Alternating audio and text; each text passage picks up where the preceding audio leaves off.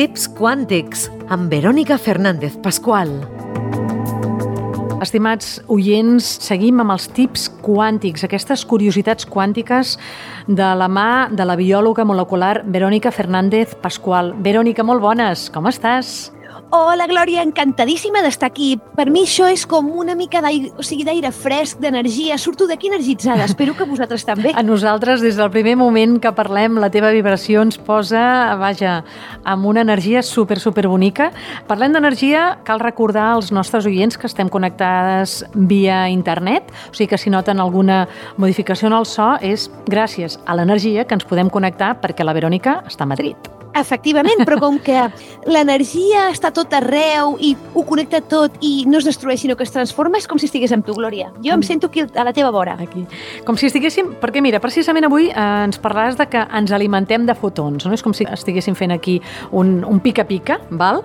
Eh, a veure, dius, ens alimentem de fotons, el que veiem són fotons rebotats. Tot comença per la llum del sol. A veure, explica'ns això. Sí, començaré, intentaré començar pel principi, però sabeu allò que diuen que som éssers de llum i que sembla una cosa, un tema molt espiritual, que ho és, però és que literalment ho som. I és al·lucinant. I per què és al·lucinant? I us explico el per què. Tot comença, segur que us en recordeu, a l'escola del cicle de la fotosíntesi. Bueno, I si no us en recordeu, segur que sabeu una miqueta de, de què va. Doncs bé, tota la vida al planeta Terra, tal i com la coneixem a dia d'avui, no descarto que algun dia trobem alguna espècie diferent, que n'hi ha moltes per descobrir, doncs comença amb la llum del Sol. El Sol és l'astre rei, no?, que diuen, de la nostra galàxia, per dir-ho així, i el nostre cicle de vida al planeta comença amb la fotosíntesi. Què vol dir això? Vol dir que, en el nostre cas, les plantes i també alguns microorganismes, com algunes algues, el que fan és captar l'energia o la llum del sol i transformar-la en matèria orgànica que servirà de base per anar construint més matèria orgànica. Llavors, les plantes, per un cantó, agafen aquesta llum del sol per les fulles i les tiges i per l'altre agafen minerals i moltes altres substàncies per les arrels. Un cop sintetitzen aquesta matèria i creixen i es fan grans i creen, gràcies a aquesta llum del sol, fruits i llavors, algun altre ésser se les menja. D'acord? Pot ser, uh -huh. Poden ser insectes o poden ser éssers eh, mamífers, etc etc. Però el cas és que algun ésser es menja aquestes plantes i aquest ésser és menjat per un altre ésser i aquest ésser per un altre i així fem el que s'anomena una cadena tròfica. D'acord? Una uh -huh. cadena d'alimentació, que al final és un cercle en el qual al final, l'últim, entre cometes, últim ésser d'aquesta cadena mor i eh, és descomposat al terra per formar part d'aquest substrat que formarà part de la base, de les arrels d'aquestes plantes i tornem a començar. D'acord? El que passa és que a vegades els humans estem una mica més separats d'aquest entorn i no ens en recordem d'això. Doncs bé, però tot comença amb la llum del sol i tot comença perquè les plantes i aquestes algues que us comentava al principi tenen un pigment que és fotosensible, és a dir, és una molècula que capta la llum. I en aquest cas és una molècula que és de color, o a nosaltres almenys com a humans la percebem de color verd, que és la clorofila. Potser en un altre planeta, quan la, el descobrim, serà de color taronja, però perquè us, us feu així una miqueta d'idea. Llavors, per una banda ens alimentem de llum, això està clar a través d'aquesta cadena tròfica perquè, a més, aquesta energia, com dèiem, es va transformant dins d'aquesta cadena. Però és que, a més, s'ha descobert que nosaltres som capaços per una banda, doncs, d'absorbir l'energia del sol, que les nostres cèl·lules l'absorbeixin, per això molts cops, bueno, sabeu, i si no ho sabeu us ho comento, que és molt sa prendre el sol un mínim de 10-15 minuts, estem parlant sempre amb responsabilitat i no en hores de, de ple sol, no? Però per sintetitzar, entre altres coses, la vitamina D, però es veu que va molt més enllà i hi ha moltes coses que encara no comprenem, d'acord, d'aquesta energia del sol, però el fet és que l'energia del sol és fonamental per nosaltres també, més enllà del que mengem, i a part és que les nostres cèl·lules també creen el que s'anomenen biofotons, d'acord? Que són fotons són eh, els elements més bàsics de la llum, per dir-ho així, doncs serien fotons d'origen biològic. Per tant, ens alimentem de fotons, per una banda, i per l'altra els creem també. I d'això depèn la nostra vitalitat i la nostra energia molt més enllà doncs, que els aliments. Al cap i a la fi, els aliments són fonts d'aquesta energia. I, depenent de la qualitat i la quantitat d'energia que duguin, nosaltres ens sentirem més o menys vitals. De fet, l'alimentació té diferents propòsits. Per un cantó, doncs, donar-nos energia, és a dir, aquesta energia que consumim menjant-nos una poma, les nostres cèl·lules de l'aparell digestiu la transformen per crear components o energia que necessiten les cèl·lules per seguir funcionant. Uh -huh. I, per altra banda, aquesta alimentació també ens aporta el que s'anomenen micronutrients. I què són?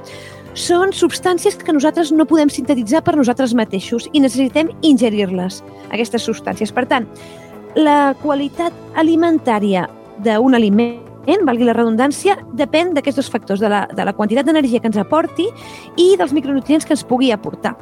Llavors, eh, definitivament, sí, ens alimentem de fotons perquè no tot el que mengem té la mateixa quantitat de fotons o d'energia.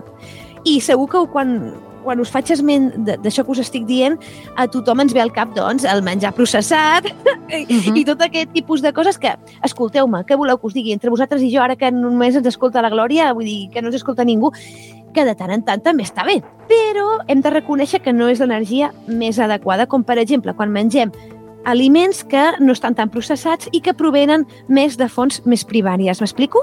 Estaríem també, eh, Verònica, parlant del fet d'observar com mengem, sobretot observar com ens sentim. Sí, és importantíssim. De fet, no sé si sabies, Glòria, perquè jo ho desconeixia, però nosaltres, per exemple, a la cultura hispànica, bueno, a l'estat espanyol i a molts països llatins, tenim per costum fer la migdiada després de menjar. Uh -huh i és un costum que realment és, és, és sana, no? És, és, està bé, hi ha molts països del món que no ho fan, però no hauria de ser una conseqüència d'haver menjat, no? de que t'entri son, no? de que t'entri una sensació de que, de que estàs molt cansat.